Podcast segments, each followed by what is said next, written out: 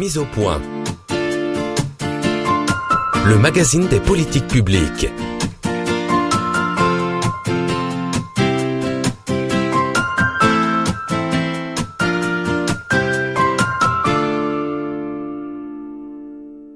Le pantouflage est une forme de prise illégale d'intérêt qui permet d'encadrer les mouvements de personnel entre le secteur public et le secteur privé. Plus précisément, c'est le fait pour une personne répondant à certaines conditions tenant aux fonctions publiques qu'elle a effectivement exercées relativement à une ou plusieurs entreprises privées,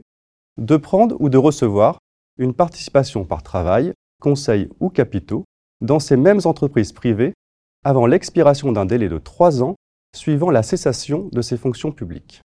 Les personnes concernées sont celles ayant été chargées en tant que membres du gouvernement, membres d'une autorité administrative indépendante ou d'une autorité publique indépendante, titulaires d'une fonction exécutive locale, fonctionnaires, militaires ou agents d'une administration publique,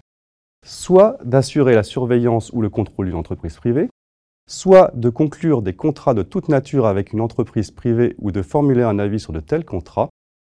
soit de proposer directement à l'autorité compétente des décisions relatives à des opérations réalisées par une entreprise privée ou de formuler un avis sur de telles décisions.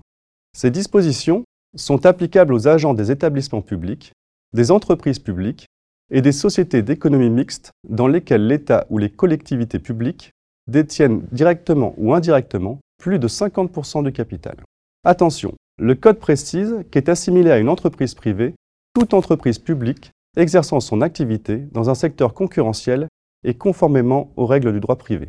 Il s'agit donc d'éviter pour un agent public chargé de surveiller ou de contracter avec une entreprise privée d'avantager cette dernière dans l'espoir d'une embauche à brève échéance, de la détention de parts sociales ou de la possibilité d'y exercer un travail de conseil. Depuis la loi du 6 août 2019, dite de transformation de la fonction publique, des procédures de contrôle sont instituées en fonction des postes occupés, soit par la HATVP, soit par l'autorité hiérarchique, qui peut, en cas de doute sérieux, saisir pour avis le référent déontologue, puis, si le doute persiste, la HATVP.